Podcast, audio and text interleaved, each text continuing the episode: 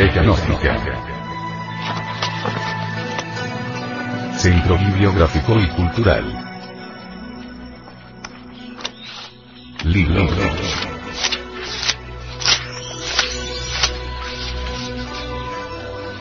La doctrina secreta de Anahuac.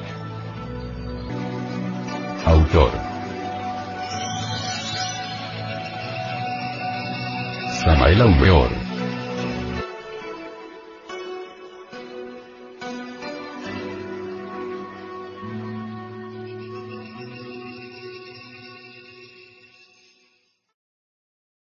Este libro fue pasado a formato sonoro digital, para facilitar su difusión. Y con el propósito de que así como usted lo recibió, lo pueda hacer llegar a alguien más.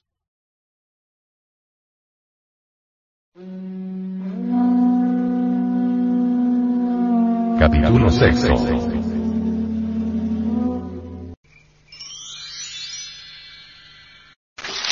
Astla.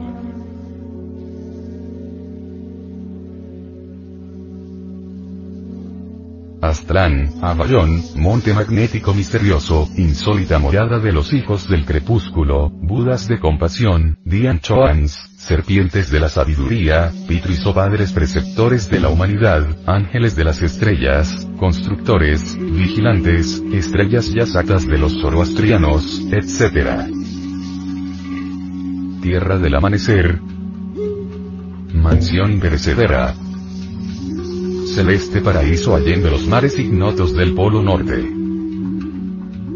Inefable ciudadela del sol envuelta en múltiples esplendores, Isla Blanca, rincón del amor, tierra de Apolo.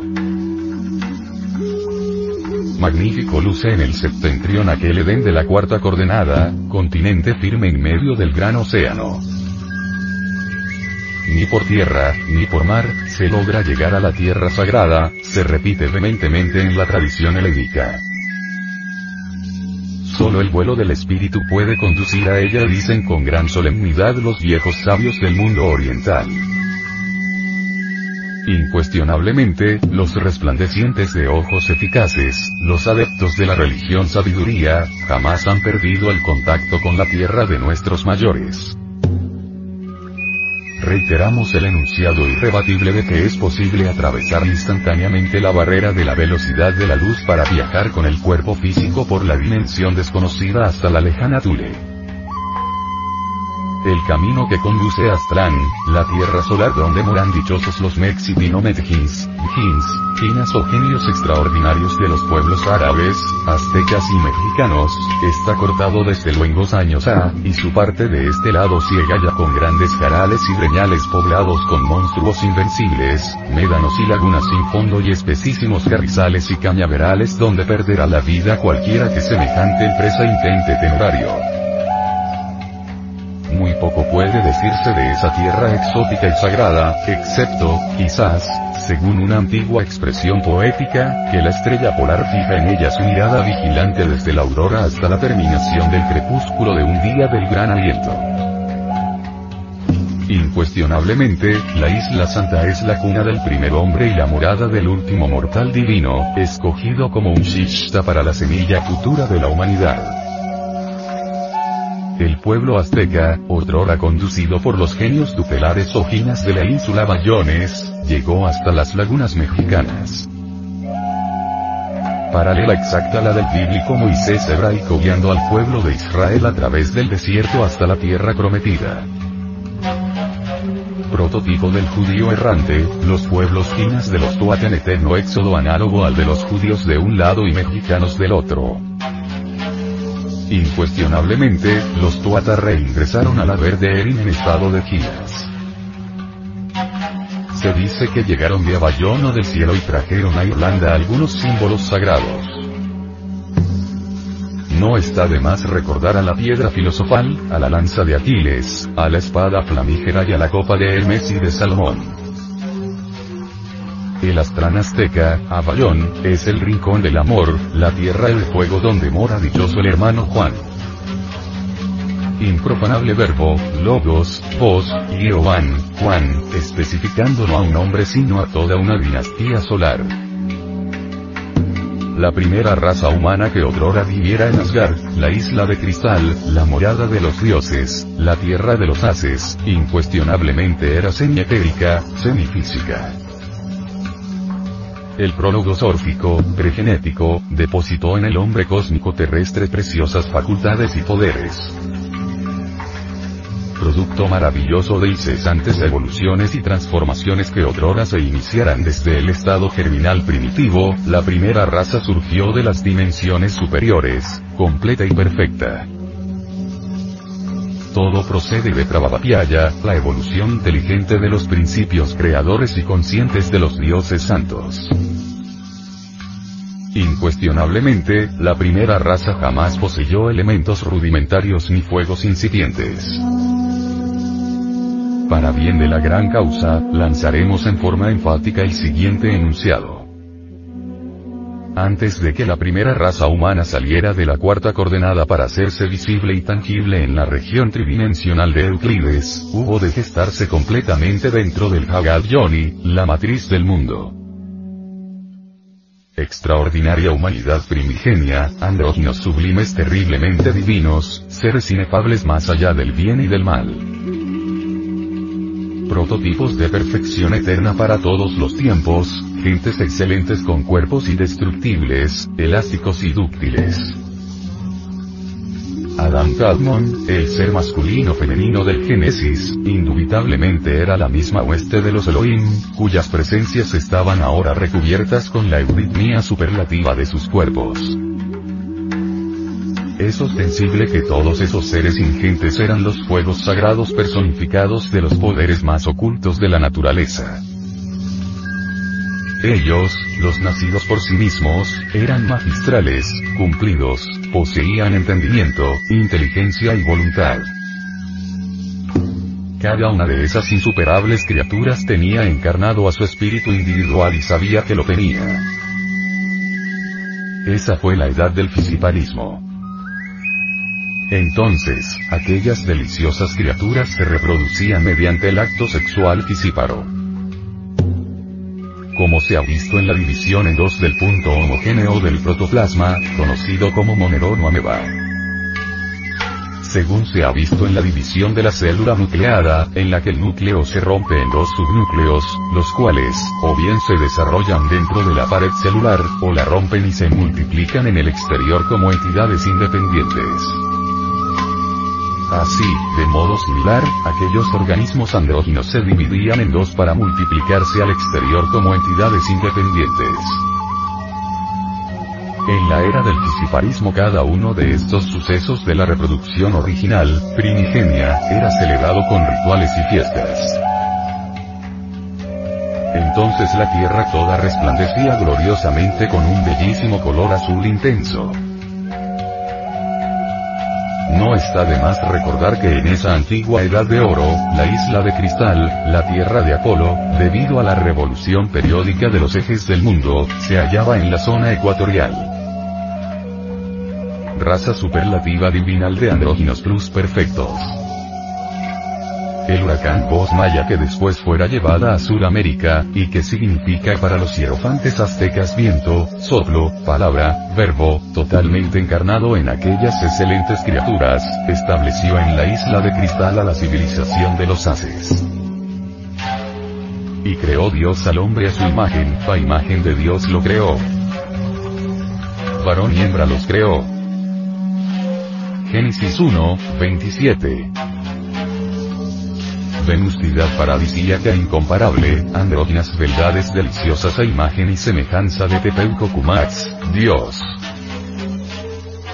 De la primera raza emanó la segunda, la hiperbórea, sujetos que se reproducían mediante brotación. Ingentes multitudes que otrora habitarán en las múltiples regiones del septentrión. Escrito está con letras de oro en las páginas inmortales del libro de la vida que de esta segunda clase de andróginos divinos procedió a su vez la tercera raza raíz, los duplos, gigantes hermafroditas colosales. Imponentes. Cuyo sistema reproductivo era el de gemación. La civilización lemúrica floreció maravillosa en el continente Muolemuria volcánica tierra en el Océano Pacífico. Después de que la humanidad hermafrodita se separó en sexos, transformados por la naturaleza en máquinas portadoras de criaturas, surgió la cuarta raza raíz sobre el geológico escenario Atlante ubicado en el océano que lleva su nombre. Atlas, el más antiguo de los astrólogos, fue su rey. La mente poética de los hijos de la helada le fungió por eso cual gigante que sustentaba sobre sus espaldas, y no sobre su mente poderosa, a la máquina celeste. Sus hijos, los titanes, pretendieron escalar el cielo. Mas Dios les confundió y una noche la mar y el trueno regramaron. Trémula trepidó Europa, y despierta por el estruendo, no vio ya al mundo hermano. Solo el Teide quedó para decir a la humanidad. Aquí fue en un tiempo Atlántida la famosa. Ahora bien, nuestra actual quinta raza raíz, las multitudes arias que habitan sobre la faz de la Tierra, separada de su tallo padre, los Atlantes, tiene ya algo más de un millón de años de existencia y se encuentra en vísperas de su aniquilación total. Cada raza raíz tiene siete subrazas, cada subraza posee, a su vez, siete ramificaciones que pueden llamarse ramas o razas de familia. Las pequeñas tribus, retoños y brotes de estas últimas son innumerables y dependen de la acción del destino. La isla de cristal, el Astrán azteca, es, pues, el paraíso terrenal, la tierra de nuestros mayores. Allí moran los antepasados de todas las razas humanas.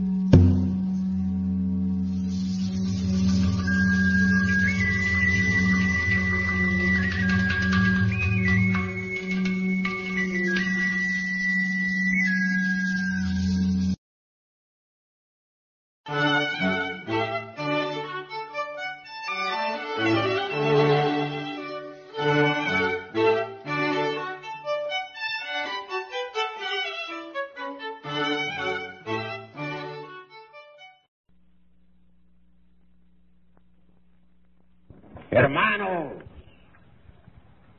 ahora más que nunca debemos comprender el cuerpo de doctrina y hace necesario trabajar en forma intensiva con los tres factores de la revolución de la conciencia. Es necesario desintegrar el ego animal que nos divide a todos, que nos convierte en enemigos todos de todos. Es necesario regresar a la inocencia perdida desde los antiguos tiempos. Es urgente, inaplazable, crear los cuerpos existenciales superiores del ser para convertirnos en hombres auténticos, en hombres reales, en hombres verdaderos.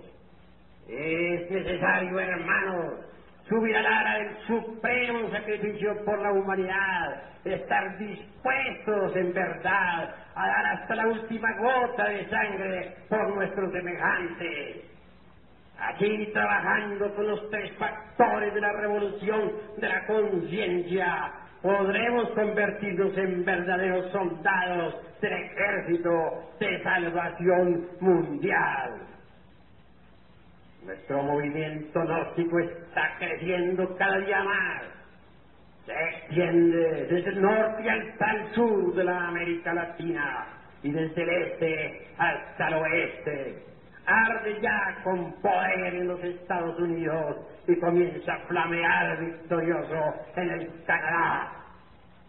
Pronto estaremos listos para el salto a Europa y penetraremos en todos los países del viejo mundo.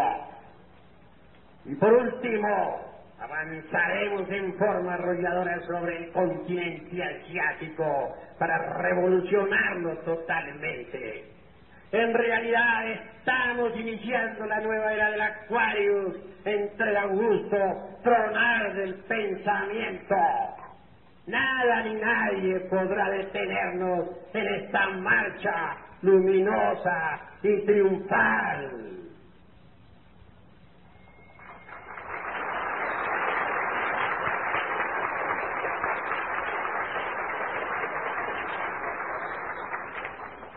Así como existe el año terrestre, que consta de 365 días con algunos minutos y segundos, así también existe el año sideral.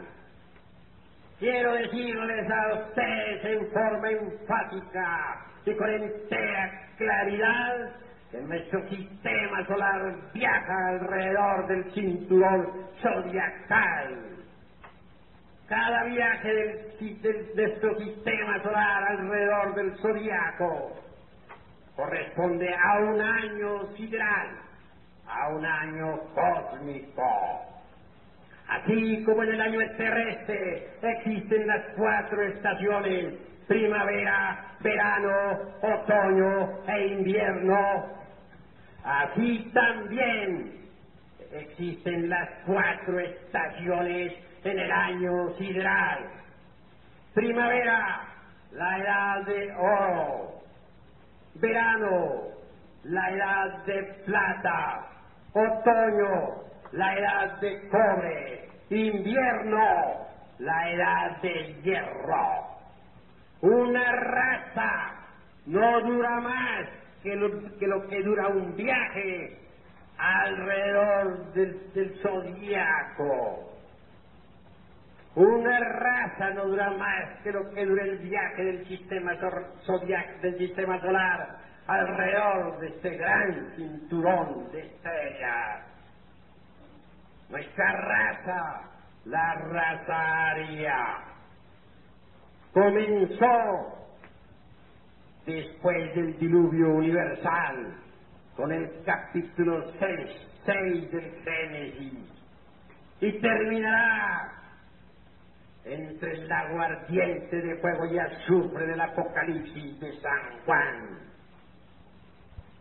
El viaje se inició en la era del Acuario. El viaje concluye en la era del Acuario.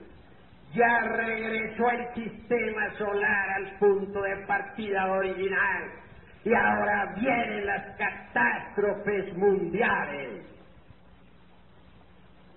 sepa de una vez y para siempre que toda esta perversa civilización de víboras será destruida.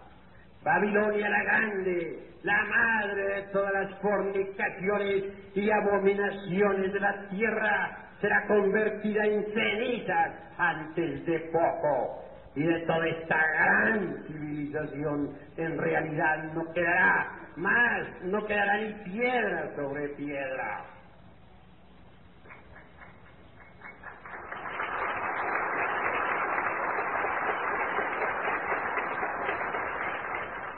La edad de oro fue hermosa para nuestra raza. Entonces, en, en las esperias floreció la sabiduría. Los hombres platicaban con los diositarios y todo era armonía, y todo era belleza.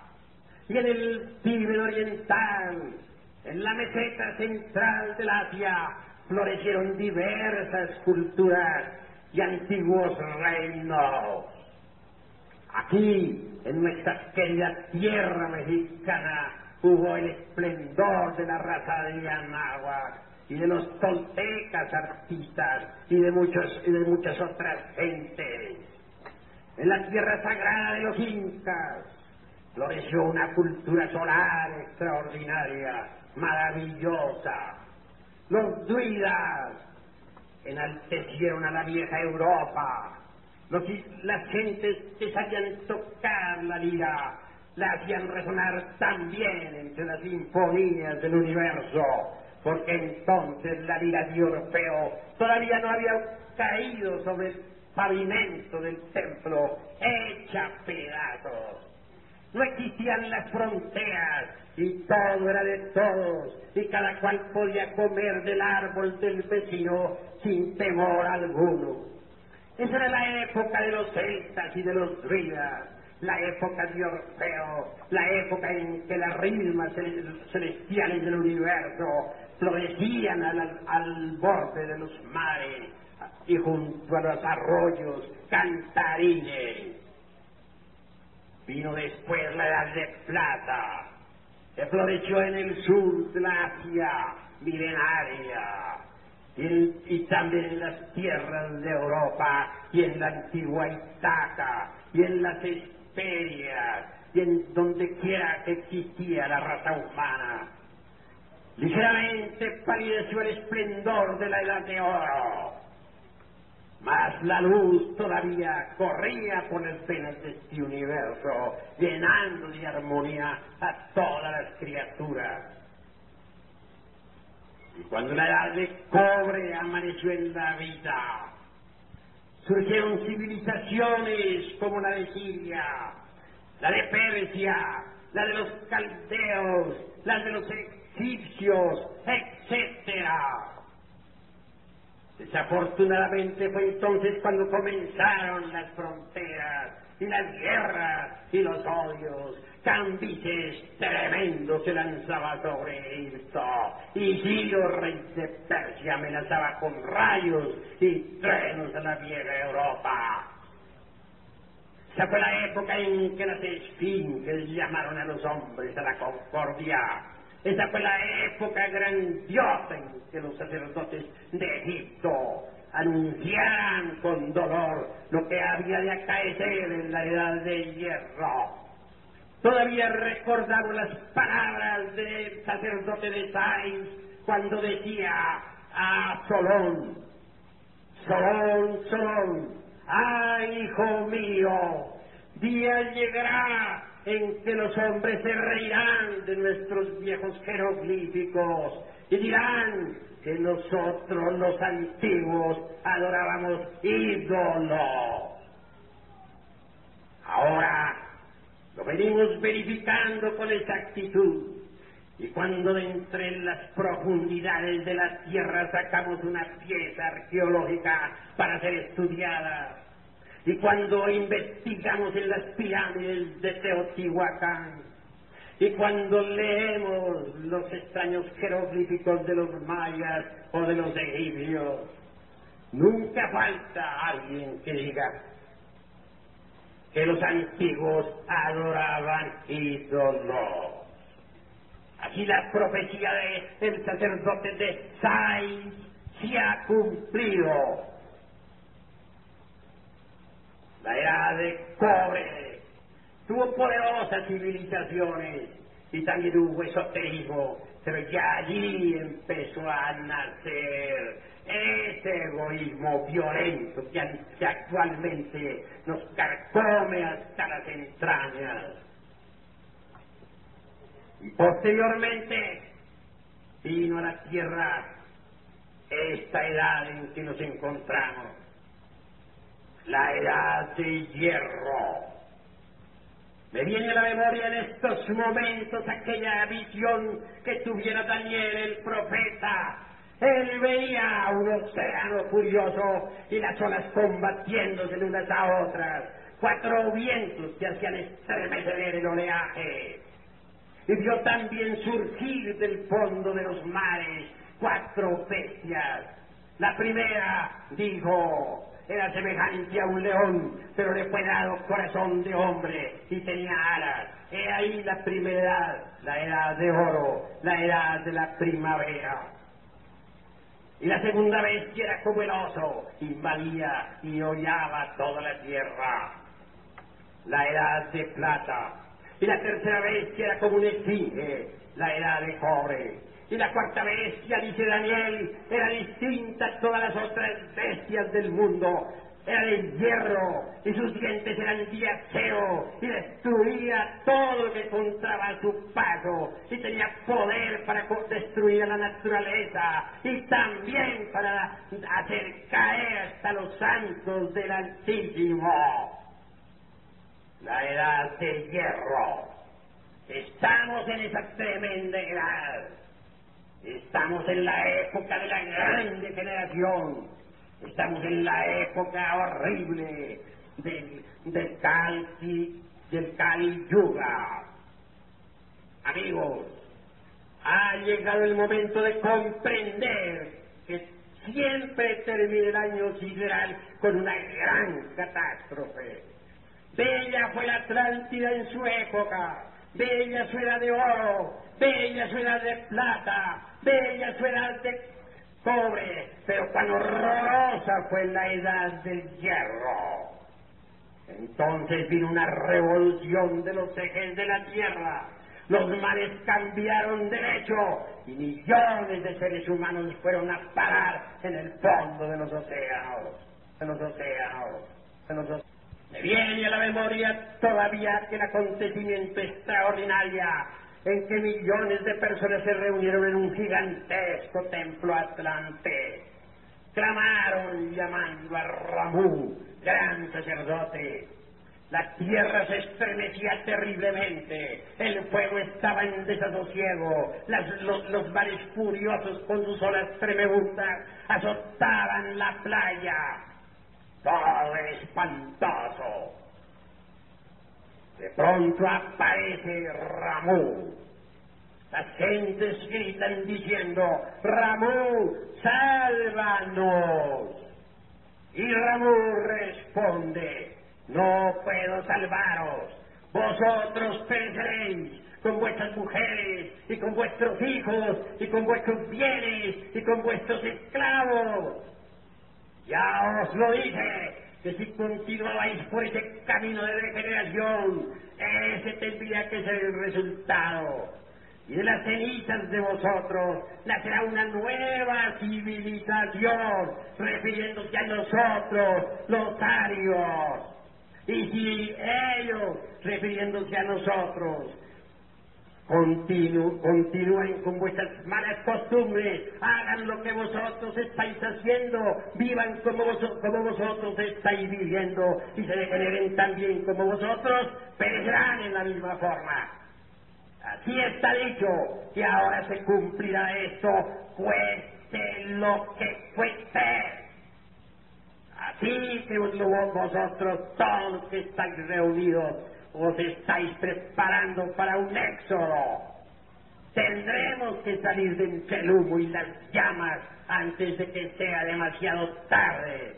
Resplandecer coros amenazadoramente sobre esta raza perversa y estén, estén seguros que de estas grandes ciudades como Nueva York, Londres, París, Moscú, no quedará ni siquiera piedra sobre piedra.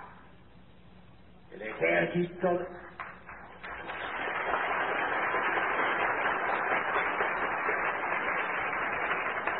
el ejército de salvación mundial se está formando precisamente para eso, para tener un núcleo ha de servir de raíz a la futura sexta gran raza.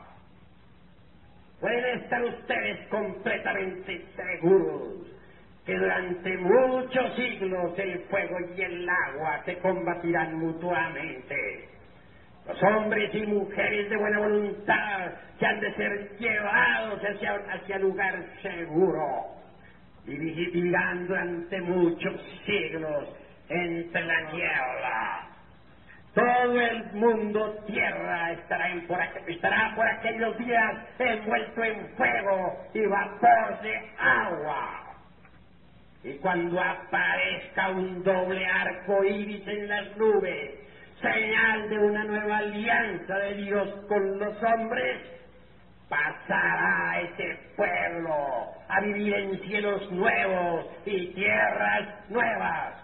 Y entonces se cumplirá lo que dijo Pedro, y habrán cielos nuevos y tierras nuevas, donde vivirá una edad, una humanidad nueva también.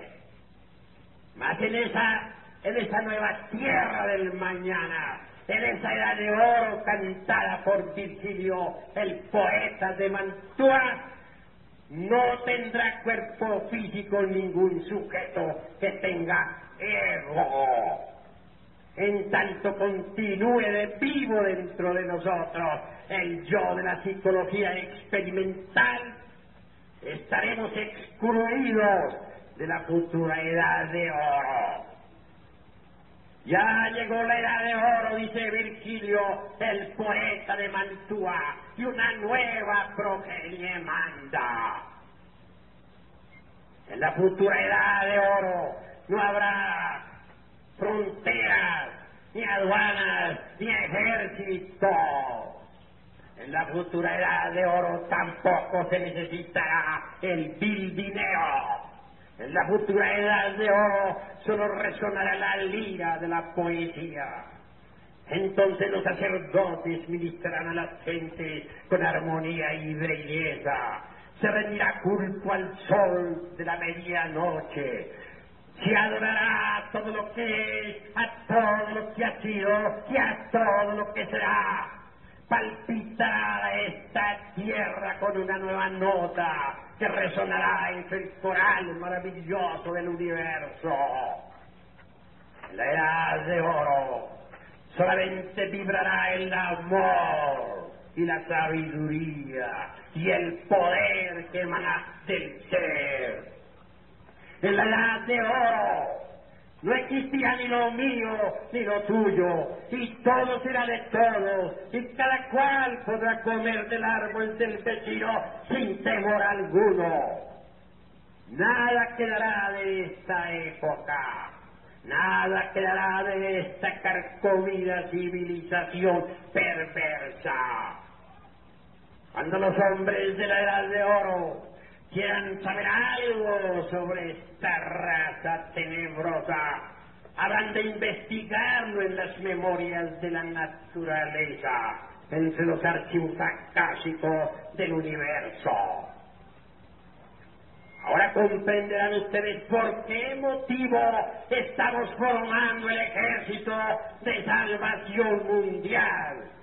Ahora entenderán ustedes cuál es la causa causal por la cual nosotros estamos trabajando en la formación del movimiento gnóstico internacional. de este movimiento ya de polo a polo y de océano a océano. Y pronto arderá las entrañas de Londres y de París y pronto también habrá de provocar tremendas revoluciones en toda el Asia. Nadie puede tener esta avalancha extraordinaria del gnosticismo universal.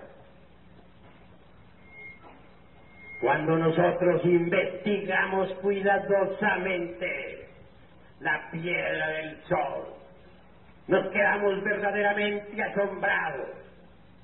Se dice que los hijos del primer sol, es decir, la raza protoplasmática, fueron devorados por los tigres, alusión a los tigres de la sabiduría. Se dice que los hijos del segundo sol, es decir, los hiperbóreos, citados por Perico se convirtieron en monos, es decir, degenerados, y fueron arrasados por fuertes huracanes. Se dice que los hijos del tercer sol, es decir, los lemures, perecieron por sol de lluvia de fuego y grandes terremotos. Se dice que los hijos del cuarto sol, o sea, los atlantes, continente ubicado entonces en el océano que lleva su nombre, perecieron bajo las aguas. Se dice que los hijos del quinto sol, los arios, la humanidad que puebla actualmente la paz de la tierra, perecerá por el fuego y los terremotos. Esto que estamos diciendo se está cumpliendo. Actualmente se estremece la tierra por todas partes. Recordemos la catástrofe que asoló a Managua. Recordemos los terremotos que asolaron a Guatemala. Recordemos los terribles terremotos y maremotos que unos años atrás asolarán a Chile. Recordemos los terremotos que hicieron, que hicieron perecer a más de siete mil personas hace poco en Europa. Recordemos los intensos terremotos que, agitan incesantemente al Pacífico. La profecía está en marcha. Los hijos del quinto sol perecerán por el fuego y los terremotos. No deben ustedes olvidar, amigos y amigas, que el fondo de los mares está agrietado. Algunas grietas, sobre todo en el Pacífico, son ya tan profundas que ponen en contacto al agua con el fuego y como resultado se están formando presiones y vapores que aumentan de instante en instante, de momento en momento. Esa es la causa causón por la cual la Tierra se estremece en todos sus ámbitos en estos momentos. Inútilmente se podrá querer engañar a las gentes con aquella peregrina teoría de que se trata de cambios geológicos internos. La cruda realidad de los hechos es que el fuego de la tierra se encuentra ahora mismo en desasosiego. La cruda realidad de los, de los hechos es que la tierra toda tendrá que estremecerse por estos momentos. Las grandes ciudades del mundo caerán como castillos de naipes hechas ruinas.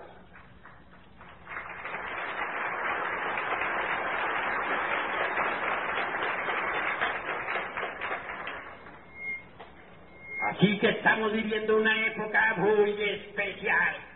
Como quiera que las presiones y vapores aumentan de segundo en segundo, de instante en instante, bastará cualquier rayo planetario para que se produzca, produzca una gigantesca explosión de la capa superior de la corteza terrestre. Ciertamente y en nombre de la verdad afirmo en forma enfática en estos momentos de crisis mundial y de bancarrota de todos los principios que estamos sentados todos sobre un barril de pólvora.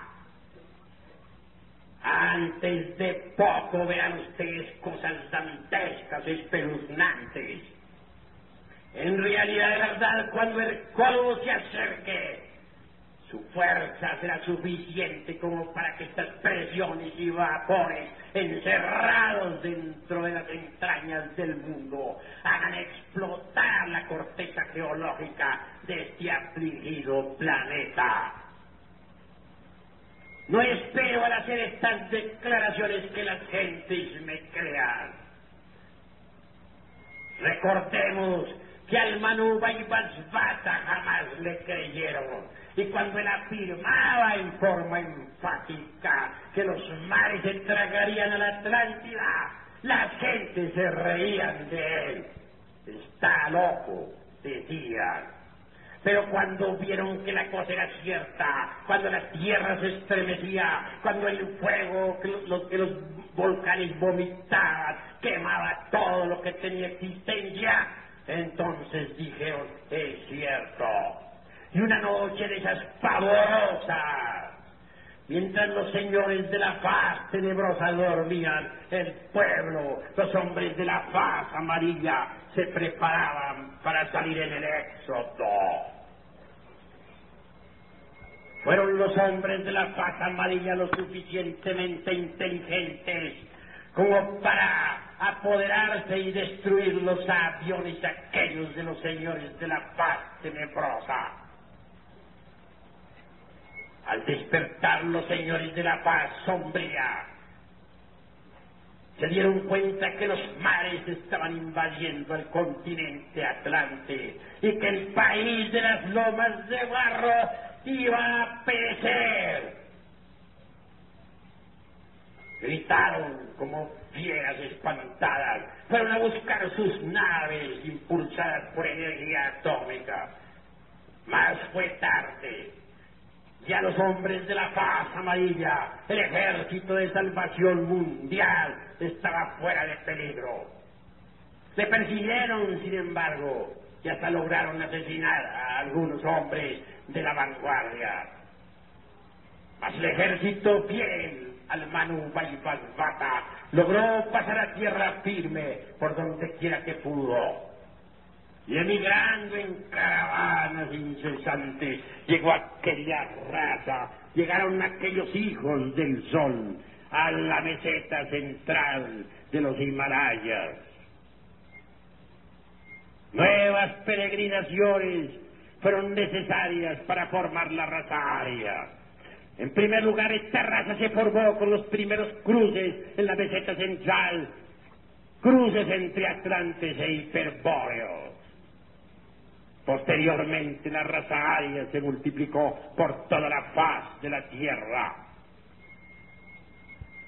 Aquí también he de decir a ustedes en estos momentos estoy haciendo lo que el Manu Bata estuviera haciendo en su época.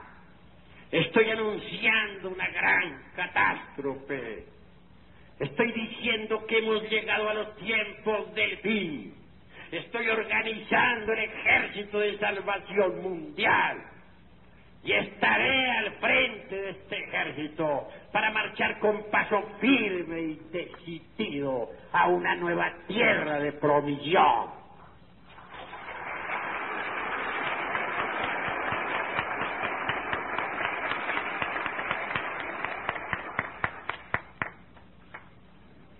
Al hacer la apertura de este concilio, solo me anima el deseo de hacer el bien.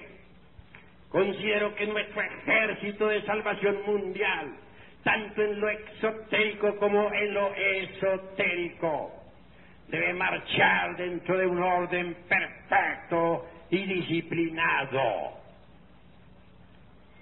En este concilio se estudiará todo lo relacionado con la liturgia gnóstica, la ciencia de los mantras, los exorcismos esotéricos místicos, los rituales trascendentales del ser, etc.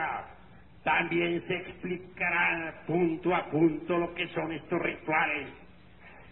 Se entregará al movimiento gnóstico los rituales de quinto, sexto y séptimo grado.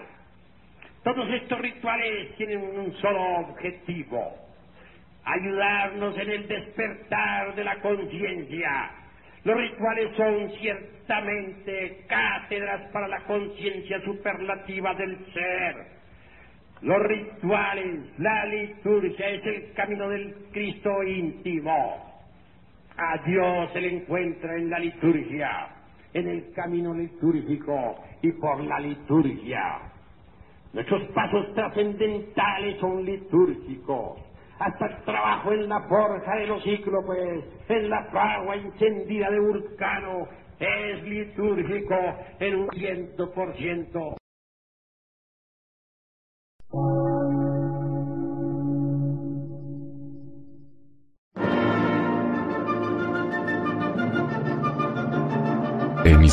Gnóstica, transmundial por una nueva civilización y una nueva cultura, sobre la faz de la Tierra.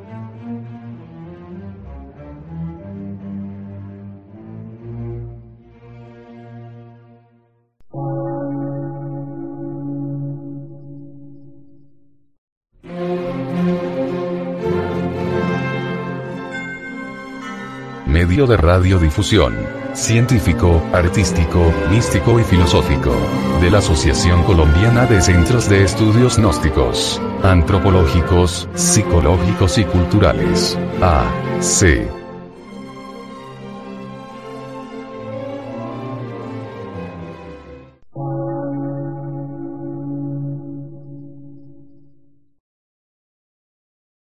Lectura en movimiento. Difusión sin fronteras.